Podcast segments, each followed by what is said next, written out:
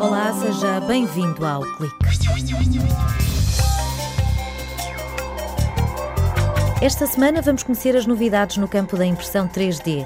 A Be Very Creative lançou novos produtos no mercado e prepara-se para levar a tecnologia portuguesa às escolas de Inglaterra. Por cá, os especialistas que trabalham nesta área juntaram-se para criar a plataforma 3D Portugal. A internet das coisas, o que é, onde está em marcha e como se pode democratizar. São questões em destaque na rubrica intitulada Tecnologia por quem a faz, uma crónica assinada por Rui Aguiar, investigador no Instituto de Telecomunicações de Aveiro. Projeto FireTox concluiu que os incêndios provocam efeitos tóxicos nos ecossistemas aquáticos. Na última década, os fogos florestais consumiram em média 140 mil hectares por ano em Portugal. Mas é no outono, com a chegada da chuva, que os problemas ambientais se agravam.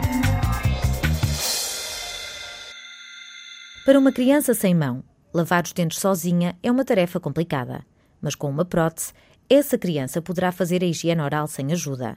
O Enable é um projeto comunitário mundial que pretende imprimir próteses adaptadas de forma simples, rápida e barata. O objetivo é os pais de uma criança que, por exemplo, tem algum tipo de deficiência motora possam uh, encontrar uma prótese o mais adaptada possível à criança e na sua fase de desenvolvimento, imprimi-la eles próprios ou pedir a alguém que imprima e isto facilitar o dia a dia das crianças. Qual é o grande objetivo desta plataforma? Não é tanto substituir as próteses já existentes, mas é permitir a troca fácil e adaptação específica para certas operações do dia a dia. Este foi um dos projetos em destaque durante o lançamento da plataforma 3D Portugal, no passado mês de maio. Francisco Mendes, um dos impulsionadores deste grupo de especialistas e cofundador da marca de impressoras 3D Be Very Creative, explica que a ambição é tornar o país mais competitivo. O principal objetivo é, é desenvolver projetos comerciais Uh, criando sinergias entre particulares, empresas ou unidades de investigação que têm algum know-how na área da impressão 3D e possamos, uh, obviamente, desenvolver tecnologia que seja colocada lá fora, seja uh, através da internacionalização, se criem novas empresas, se criem novos projetos e possamos pôr no mundo tecnologia de impressão 3D made in Portugal. A Be Very Creative, uma empresa que nasceu na Universidade de Aveiro e que, entretanto, se mudou para Ilhavo, foi a primeira a aventurar-se no mercado com uma impressora 3D made in Portugal. Este ano, lançaram cinco novos produtos, um deles a pensar no público escolar. O diretor executivo, Diogo Quental, explica como é que cada escola pode ter uma impressora sem pagar nada. Desde que um aluno diga que é aluno de uma determinada escola, ao comprar a impressora, o aluno recebe o BeConnect, portanto, que é o equipamento que nós desenvolvemos para comunicar com a impressora sem ser preciso de computador. Recebe esse equipamento de forma grátis e eh, é gerado um crédito para a escola de 80 euros. O que significa que se alguns alunos daquela escola comprarem a impressora, a escola vai conseguir ter impressoras eh, de graça. Esta impressora foi escolhida para integrar a campanha nacional de impressão 3D em Inglaterra e já há escolas a fazer encomendas. Diogo Quental resume o contributo da startup portuguesa neste projeto. Porque houve duas empresas com quem eles colaboraram antes, duas empresas muito grandes, que lhes ofereceram impressoras e as impressoras não funcionavam. E depois deles perceberem que nem sempre o, aquilo que é recebido gratuitamente é o melhor, acabaram por vir ter connosco. Portanto, nós não temos condições ainda, como disse há pouco, para oferecer impressoras. Aquilo que oferecemos é a nossa colaboração e estamos a montar o projeto em conjunto. Porque, obviamente, ter impressoras na, na educação não é suficiente. Tem que haver quase um ecossistema montado à volta da, do equipamento que permita depois que ele seja utilizado nas aulas. Portanto, o que estamos a fazer também é preparar uh, programas de arranque em cada uma das disciplinas e que a partir daí os programas sejam feitos uh, pensando também já no 3D. Quanto aos novos produtos, há duas impressoras criadas a pensar nos makers, um segmento de clientes que não é adepto do conceito de ligar e imprimir e que prefere ter liberdade de fazer alterações à máquina como explica Francisco Mendes. Temos então uma, uma impressora que se chama BIMI, já vem equipado com um novo extrusor que aceita novos materiais. A nossa primeira impressora, a Bida First, só aceitava PLA, propositadamente, porque queríamos que ela fosse muito fiável, só a trabalhar com um único material. Mas todos os makers que nos contactavam diziam que queriam um extrusor que aceitasse mais materiais. Por exemplo, materiais flexíveis. Uh, e, no fundo, a maior parte dos materiais que possam ser impressos sem mesa aquecida Temos também no segmento dos makers, temos a, a LOB Prusa, é o único produto que é um kit. Também tínhamos esse pedido do, da área dos makers, que queriam uh, uma impressora de mais baixo custo e que eles puder, próprios pudessem montar. Para quem receia comprar estas impressoras, por não saber como funcionam, a Be Very Creative e o Centro de Formação da Indústria Metalomecânica vão organizar vários workshops em todo o país. Já a comunidade académica de Aveiro pode dar-se ao luxo de ter um Bilab por perto. É um espaço onde existem impressoras 3D e é, é suposto as pessoas poderem visitar, conhecer, experimentarem, criarem. Em apenas 45 minutos as pessoas podem vir aqui aprender a modelar e imprimir. Uh, e as pessoas estão convidadas a aparecer só para ver o que é que aqui se passa e, verem as impressoras a funcionar. Se quiserem usar como serviço, podem vir cá e podem usufruir do nosso serviço de impressão 3D. Uh, eh, tem um custo de 30 euros por um pack de 10 horas e depois com isso imprimirem o que quiserem. O Bilab fica na incubadora de empresas da Universidade de Aveiro e nos últimos meses tem sido visitado por estudantes que aqui imprimem protótipos e objetos à medida da imaginação.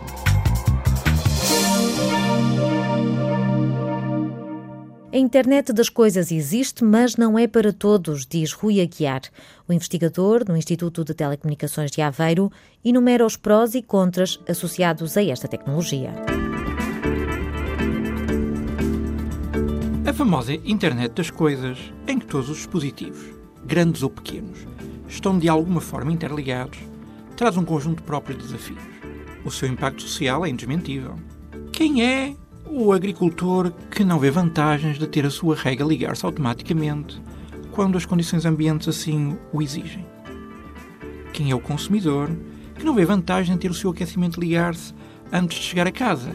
Ou quem é o industrial que não vê vantagens em ter a iluminação da sua fábrica reagir à presença ou à entrada dos seus funcionários?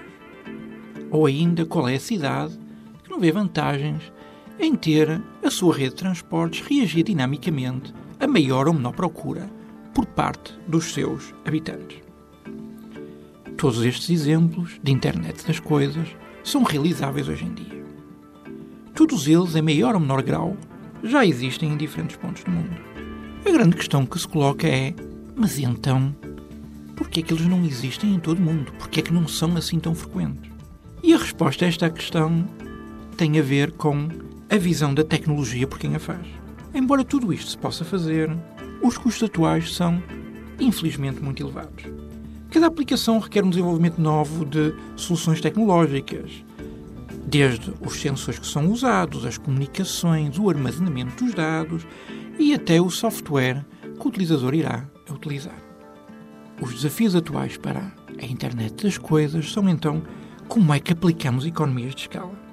Como é que criamos tecnologias e normas que permitam a replicação de soluções, fornecendo valores a custos que a sociedade esteja pronta a aceitar. Temos companhias como a Apple, a Intel, a Huawei ou mesmo a BMW que se estão a posicionar para resolver, em alguns casos parcialmente, este desafio de generalizar uma tecnologia a baixo custo. Porque o que está em jogo é um mercado estimado de vários milhares de milhões de euros a espinha dorsal da nossa sociedade futura. Como sempre, o resultado final será o decidido pelo vil metal. A tecnologia por quem a faz, um espaço de opinião com Rui Aguiar, investigador no Instituto de Telecomunicações de Aveiro.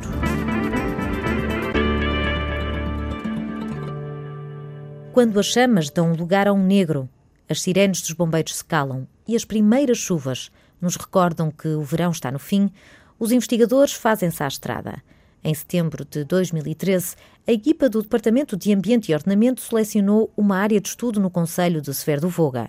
E desde então, sempre que chove, os cientistas vão para o campo recolher amostras. O que nós fazemos é colocar umas estruturas que permitem recolher essas escorrências à superfície e estamos a avaliar aqui as escorrências uh, uh, uh, e o tipo contaminantes que são produzidos consoante o tipo de severidade do incêndio, que também é importante, e portanto interessa perceber de que forma é que a severidade de incêndio vai ter uma influência eh, na produção e depois na exportação destes contaminantes.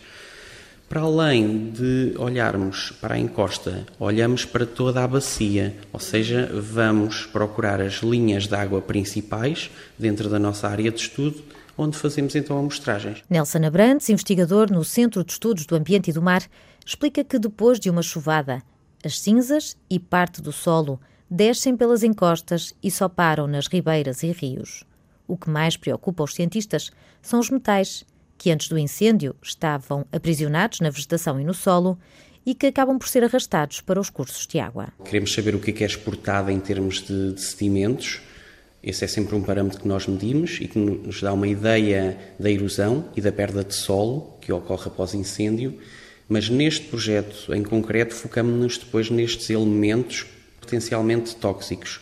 Estamos a falar então dos hidrocarbonetos aromáticos policíclicos e de metais, metais como crómio, cobalto, níquel, cobre, zinco, arsénio, cádmio, por aí. Os incêndios são uma fonte de contaminação que afeta a qualidade da água. As análises químicas e ecotoxicológicas feitas pelos investigadores da Universidade de Aveiro revelaram efeitos tóxicos nas comunidades aquáticas. Mas o cientista esclarece que a situação não é irreversível. O que acontece é que aquela, a entrada daquela massa de, de cinzas e solo uh, vai aumentar muito a turbidez dos rios e ribeiros. Logo aí afeta a atividade dos, dos, organismos eh, produtores. Estamos a falar de algas e plantas a nível aquático. E esses são muito importantes para transferir a energia dentro do sistema aquático.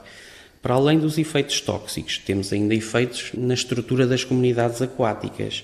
Aqueles efeitos logo após incêndio e após as primeiras chuvas são drásticos para os sistemas aquáticos, mas os sistemas depois têm capacidade de recuperação. Nelson Abrantes sublinha a importância deste estudo, feito com a colaboração do Instituto Português do Mar e da Atmosfera e da Universidade do Minho. De certa forma, este projeto é inovador porque nos está a mostrar que os incêndios florestais são também uma fonte de contaminação uh, uh, destes elementos. Elementos estes que são, têm propriedades uh, carcinogénicas, mutagénicas, inclusive teratogénicas, uh, e que, portanto, merecem toda a atenção, quer pelos efeitos que po possam ter no ecossistema, quer pelos riscos que podem ter, inclusive, é para a saúde pública, dependendo do uso da água em que podemos ter água para produção de consumo humano ou até mesmo pelo uso recreativo que aquele rio poderá ter. O projeto vai fornecer às autoridades uma ferramenta que lhes permitirá avaliar o impacto de futuros incêndios e diminuir o risco de contaminação da área ardida. Ponto final no clique. Até para a semana.